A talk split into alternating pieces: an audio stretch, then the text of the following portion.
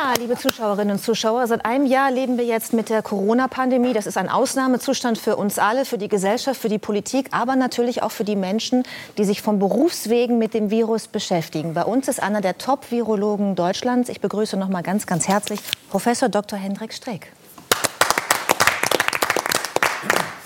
Herr Professor, das ziehe ich jetzt nicht die ganze Zeit durch. Nein. Wir wissen jetzt alle, ne? Sie sind habilitiert.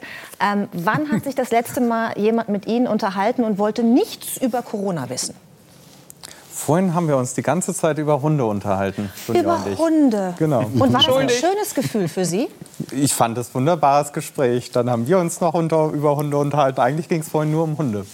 Waren Aber Sie merken wahrscheinlich doch, dass äh, das Gegenüber deutlich mehr Interesse an Ihrem Beruf hat und äh, der täglichen Beschäftigung als vor der Pandemie, oder? Das ist ja irgendwie offensichtlich geworden, dass äh, eigentlich die meisten Gesprächsthemen im Moment um Corona äh, geht. Die meisten sind auch Virologen geworden oder Epidemiologen.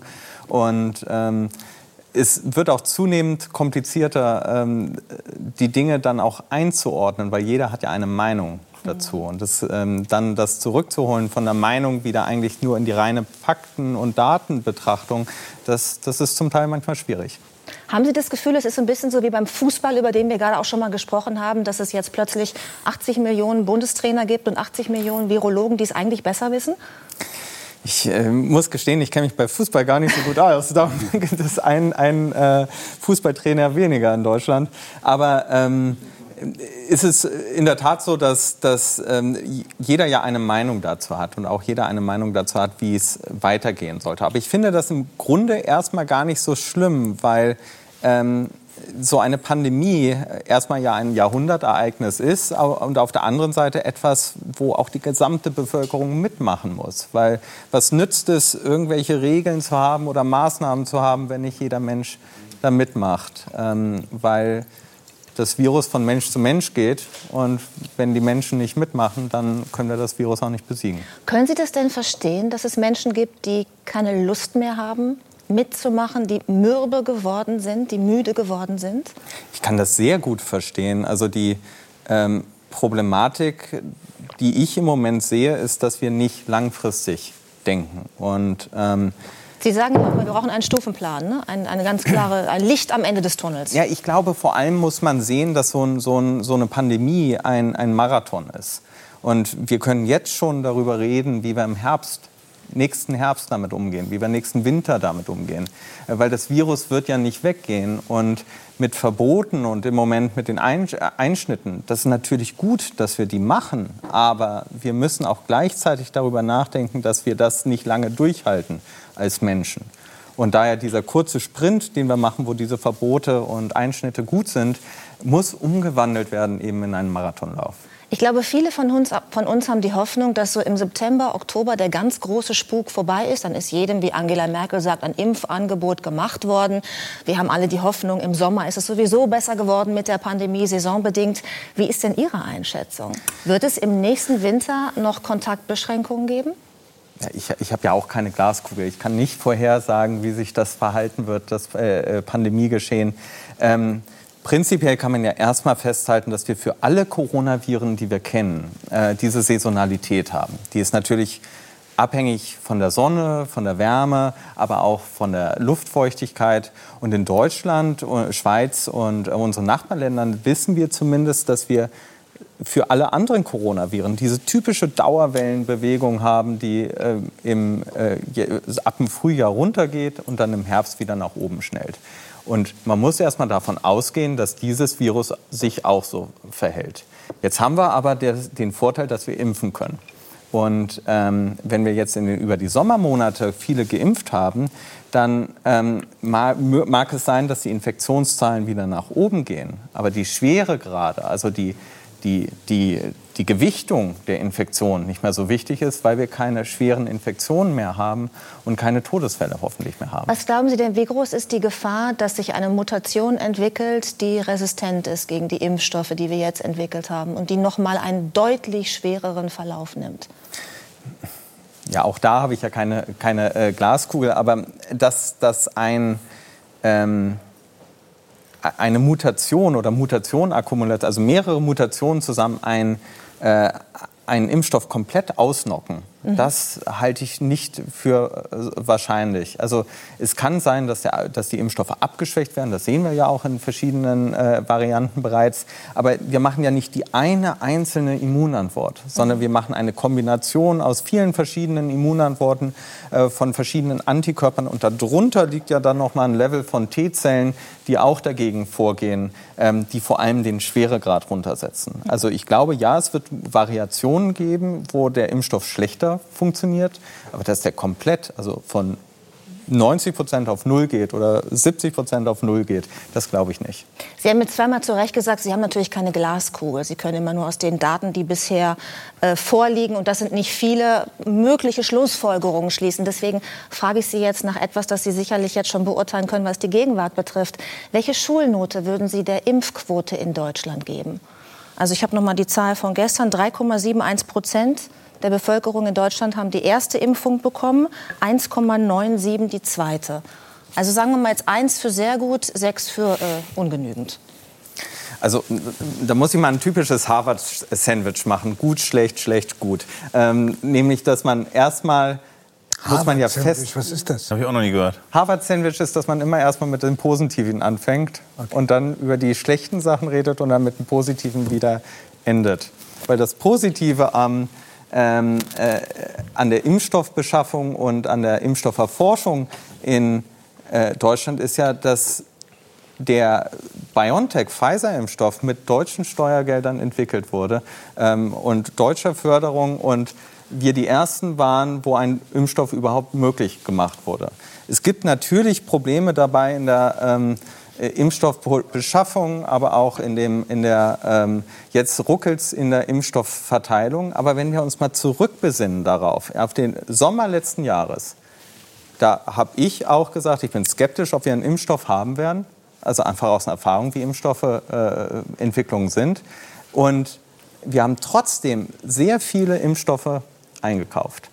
Und jetzt muss man sich mal vorstellen, keiner der Impfstoffe hätte funktioniert dann hätten genau die gleichen, hatten wir uns vorhin auch darüber unterhalten, hätten genau die gleichen gesagt, äh, jetzt äh, äh, haben wir so viel Geld ausgegeben für Impfstoffe und sie äh, funktionieren alle nicht. Wir haben Geld zum Fenster rausgeschmissen. Aber das haben wir ja nicht.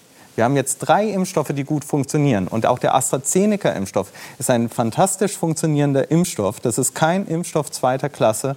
Und obwohl ja. viele davor jetzt Angst haben und sich nicht impfen lassen wollen ne, mit dem AstraZeneca. -Impf. Ja, ich, die, ähm, da hat leider die Firma äh, kommunikativ Fehler gemacht. Mhm. von Anfang an, sie hat Studien nachgereicht. Also wenn man sich auch die Zulassungsstudien anschaut, dann kamen nach und nach die Ergebnisse rein. Ich verstehe das, warum das gemacht wurde, weil man schnell die Ergebnisse vorlegen wollte. Aber war ja auch ein bisschen Druck auf dem Kessel. Ne? Man genau. wollte ja auch Ergebnisse. Und dadurch ist es so entstanden, das Gefühl, dass man dem nicht ganz trauen kann. Aber es stimmt nicht. Also die, die Ergebnisse sind, sind gut. Es ist ein guter Impfstoff.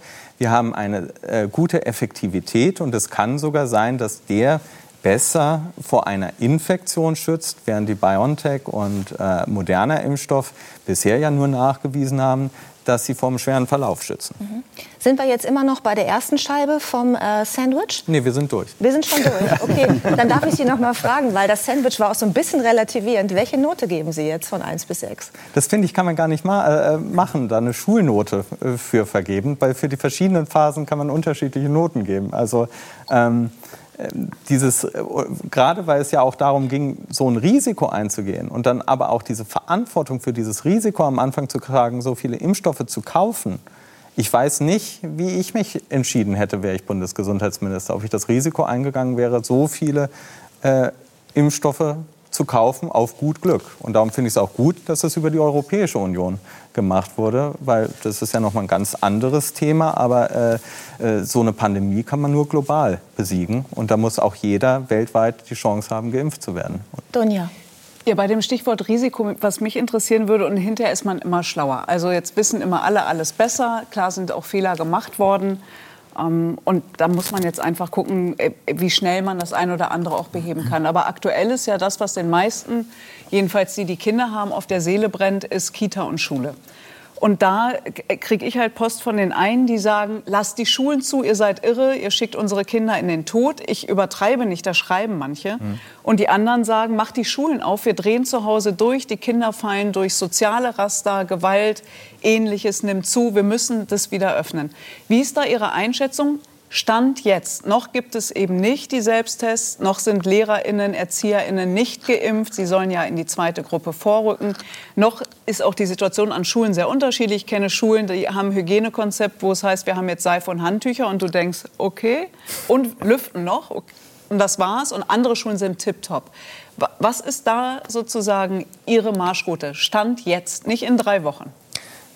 Also ich denke, dass, dass für solche Entscheidungen, ob eine, äh, die Schulen und Kitas geöffnet werden sollten oder nicht, das ist keine Meinung oder keine, keine, wo der virologische Anteil, die virologische Frage sehr gering ist.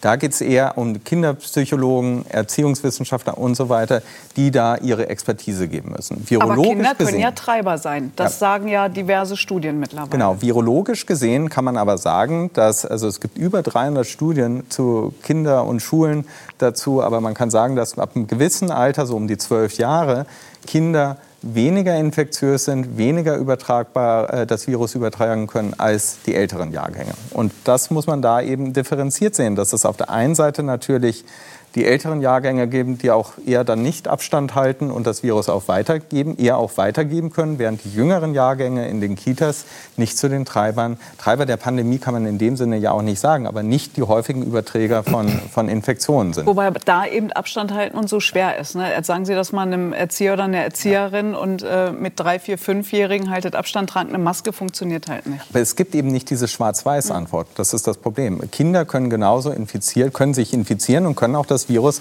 an die Eltern weitergeben. Ich kann nicht sagen, da ist keine Gefahr, da gibt es keine Übertragung. Genauso kann man nicht sagen, da ist jetzt, das sind die Treiber der Pandemie. Das sind Aussagen, die man eigentlich virologisch oder epidemiologisch gar nicht treffen kann. Frau glaube, Staudinger, Sie sind Mutter von äh, zwei, glaube ich, ne? ja. Kindern. Wie ist denn Ihre Meinung zu dem Thema? Meine Meinung dazu? Ja.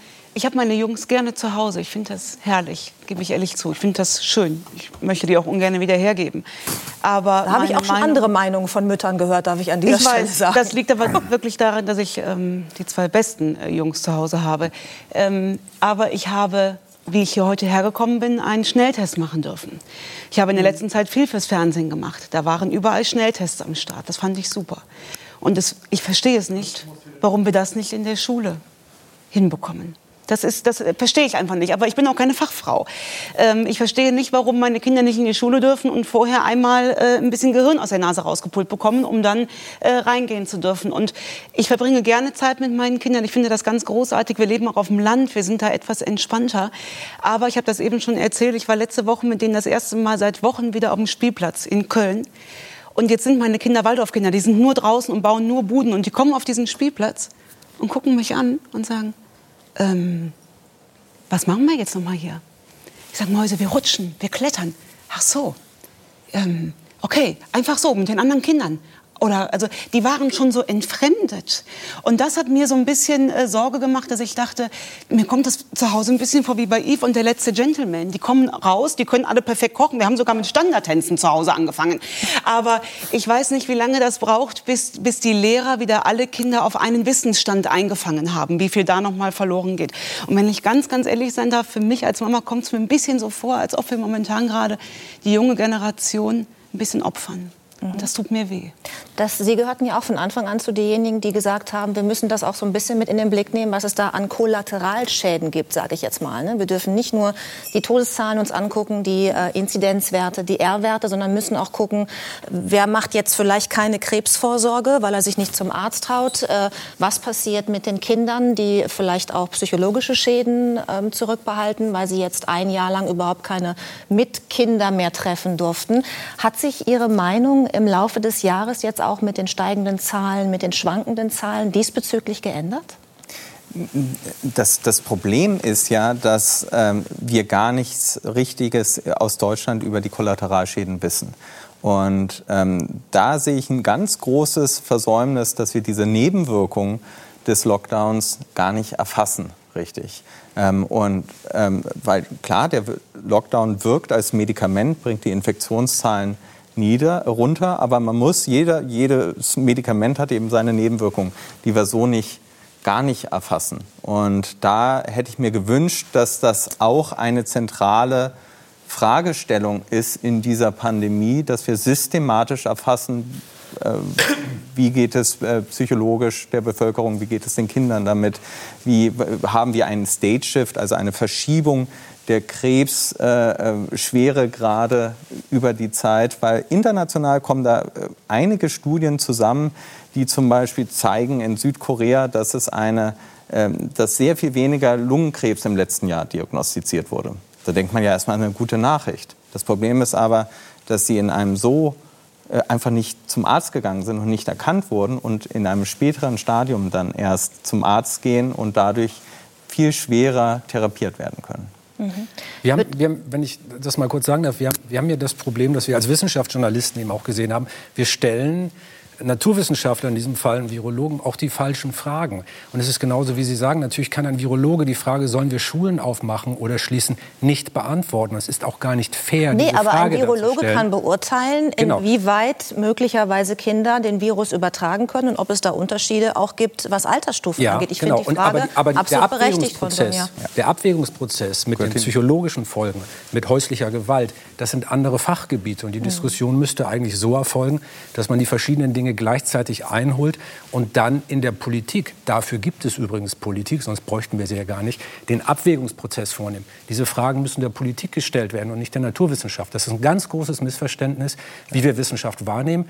Das ist keine Disziplin, wo man oben eine Frage reinwirft und unten eine ganz klare Antwort rauskriegt, sondern man bekommt Fakten und Daten und das Einordnen ist ein gesellschaftlicher Prozess und kein naturwissenschaftlicher. Aber das ist auch, glaube ich, das, wenn ich Sie richtig verstanden genau. habe und das, was Sie alles publiziert haben und auch in Interviews geäußert haben, was Sie auch von Anfang an gefordert haben, dass Sie gesagt haben, wir brauchen eigentlich interdisziplinäre Expertenkommissionen, um eben die Kollateralschäden ähm, auch äh, ja, mit einzubeziehen in die Entscheidungen, in die politischen. Ja, manchmal kommt es mir so ein bisschen so vor, als ob sich die Politik hinter der Wissenschaft verstecken will. Und ja. ähm, diese der, die, wir können gut das Infektionsgeschehen abschätzen oder ob eine Mutation gefährlich ist, eine Variation des Virus gefährlich ist. Aber am Ende die Verantwortung und die politische Entscheidung, ähm, äh, die muss aus der Politik kommen. Dafür sind sie gewählt worden. Und da gibt es eben auch manchmal falsche Entscheidungen, äh, die man aber auch in so einer Pandemie treffen kann, falsche Entscheidungen, weil wir wissen alle nicht, was der richtige Weg ist. Das ich finde das aber schwierig, muss ich ganz ehrlich sagen, weil äh, wenn die Politik ist seit, seit einem Jahr gekoppelt an Wissenschaft, die Wissenschaft äh, besteht natürlich daraus, dass sie sich äh, auch widerspricht. Das gehört ja zum, das musste man ja dann auch lernen. Es gibt immer Studien, auch Studien, die sich widersprechen. Das heißt, äh, ergo widerspricht sich auch die Politik. Das heißt, äh, da finde ich das. Und es gibt Wissenschaftler, die auch äh, grauenvolle Einschätzungsfehler gemacht haben. Ja?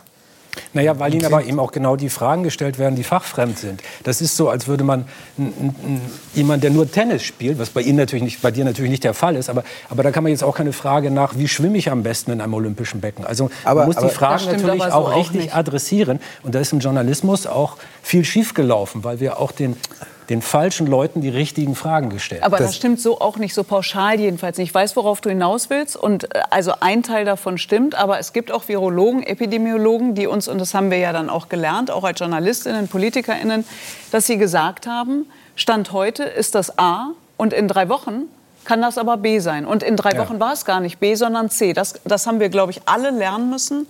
Und ähm, zu dem, was Sie gerade noch mal gesagt haben, dass Politik am Ende die Entscheidung treffen muss. Es gibt eine, die das in der Kommunikation immer wieder sagt, und das ist die Kanzlerin. Die versucht zu erklären, dass sie sich beraten lässt. Ob das jetzt die richtigen sind und vielfältig ist, ist eine andere Diskussion.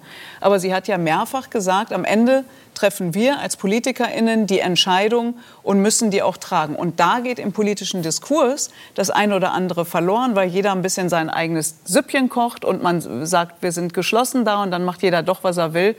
Aber also bei ihr muss ich sagen, in der Kommunikation hört man das schon. Nicht bei allen PolitikerInnen. Ja, aber auch nicht immer. Nicht? Also wenn man sich daran erinnert, als sie sich auf das äh, äh Positionspapier der, oder Strategiepapier der Leopoldina ähm, bezogen hat, da hat sie ja gesagt, die Wissenschaft, äh, die dafür redet und da hat, haben ja einige aus der Leopoldina danach gesagt, wir stehen da überhaupt nicht dahinter, was da äh, steht. Aber das war ja ihr Argument, dass die Wissenschaft da das Argument äh, geliefert hätte. Das, Professor Strick, ich würde viel lieber bei Ihnen bleiben, weil auch unsere Gesprächszeit sich leider dem Ende neigt. Vielleicht kommen wir zu diesem Thema noch mal zurück. Es wird sich vielleicht durch diesen Abend ziehen.